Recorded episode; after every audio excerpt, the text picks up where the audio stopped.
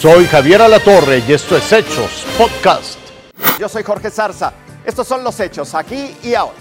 La mordaza de sangre que viven los periodistas en México y que ha documentado Fuerza Informativa Azteca es una realidad. La conferencia del episcopado mexicano se solidariza con los comunicadores, convoca una jornada de oración en todas las parroquias del país. Sí, los obispos de México han alertado que solo en el 2022 hubo 11 periodistas ejecutados en territorio nacional, tres más que en Ucrania, con lo cual el año pasado se convirtió en el año más mortífero para el ejercicio periodístico.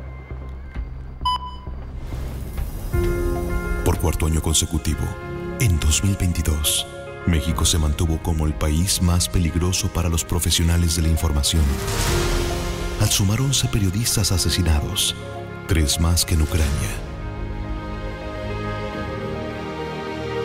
En los últimos 10 años, al menos 80 periodistas han sido asesinados en México por ejercer su profesión, a pesar de las presiones de la sociedad civil y las organizaciones internacionales. México vivió el año más mortífero para la prensa en su historia. Como iglesia en México, unámonos en oración por los asesinados, desaparecidos y atentados contra periodistas pidiendo a Dios por los periodistas defensores de los derechos humanos. Imploremos a Dios nuestro Padre y a nuestra Madre Santísima, la Virgen de Guadalupe, Reina de la Paz, nos ilumine y alienten para continuar construyendo la paz en México que tanto anhelamos.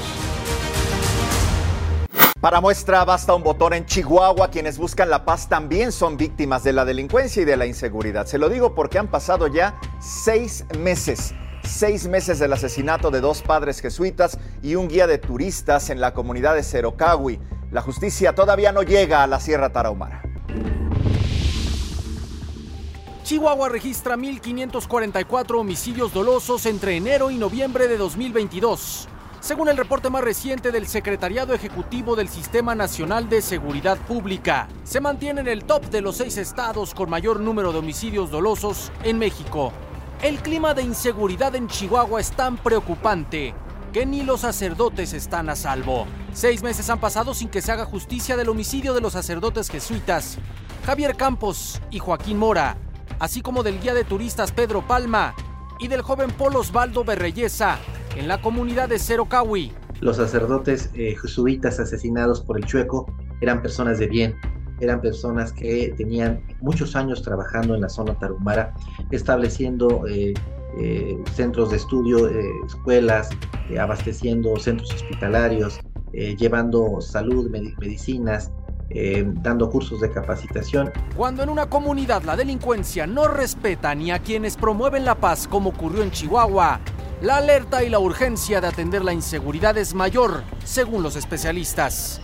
Y los sacerdotes lo único que hacían era estar ejerciendo su, ministerio donde no tenían nada que ver con el crimen organizado, al contrario, eran un alivio y un bálsamo para toda esta angustia que genera la violencia. La parroquia de San Francisco Javier en la Sierra Tarahumara era de las pocas trincheras que quedaban para refugiarse ante tanta inseguridad.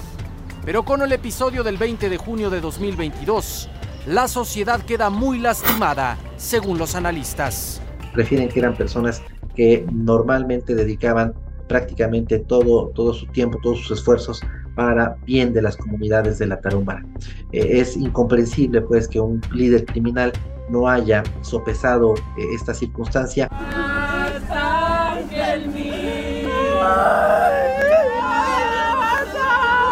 Diego Borboya, Fuerza Informativa Azteca.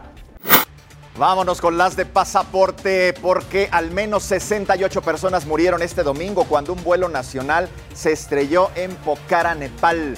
Estamos hablando del peor accidente aéreo del país en tres décadas. Cientos de trabajadores de rescate todavía recorren la ladera donde cayó este eh, vuelo que transportaba 72 personas desde la capital Katmandú.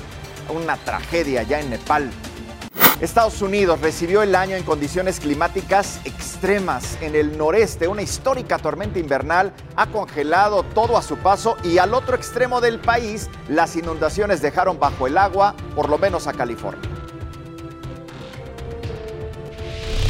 2023 apenas comienza, pero en solo dos semanas el clima ya hizo titulares.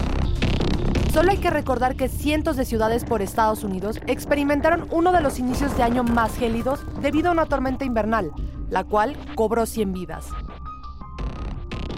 Por su parte, California inició el año con lluvias torrenciales provocadas por una serie de ríos atmosféricos, un fenómeno meteorológico capaz de transportar miles de litros de vapor de agua. Cuando miras algunas de estas ciudades, Reno, Sacramento, San Francisco, Santa Bárbara, todas han tenido aproximadamente seis meses de lluvia en solo dos semanas. California enfrenta a su octava tormenta, la cual cobró 19 vidas en los primeros 14 días del año. Casi 35 mil usuarios no tienen energía y cualquier señal de la sequía que asolaba el estado se esfumó, con presas y ríos que ya están en su máxima capacidad. 25 millones siguen en alerta, pues California ya espera su siguiente tormenta. La amenaza para las comunidades persiste y las aguas seguirán aumentando incluso después de que hayan pasado estas tormentas. Al otro lado del país, docenas de tornados se desataron en Alabama y Georgia. Al menos nueve murieron, siete de ellos en Alabama. Fue muy revelador. Es mucho peor que cualquier cosa que hubiera imaginado o visto en la televisión. Muchos de estos eventos climáticos se deben a ciclos atmosféricos naturales, pero su fuerza y frecuencia han aumentado durante los últimos años. Se están viendo huracanes cada vez más fuertes y de mayor intensidad. Ves sequías, ves olas de calor, los extremos se están volviendo cada vez más extremos.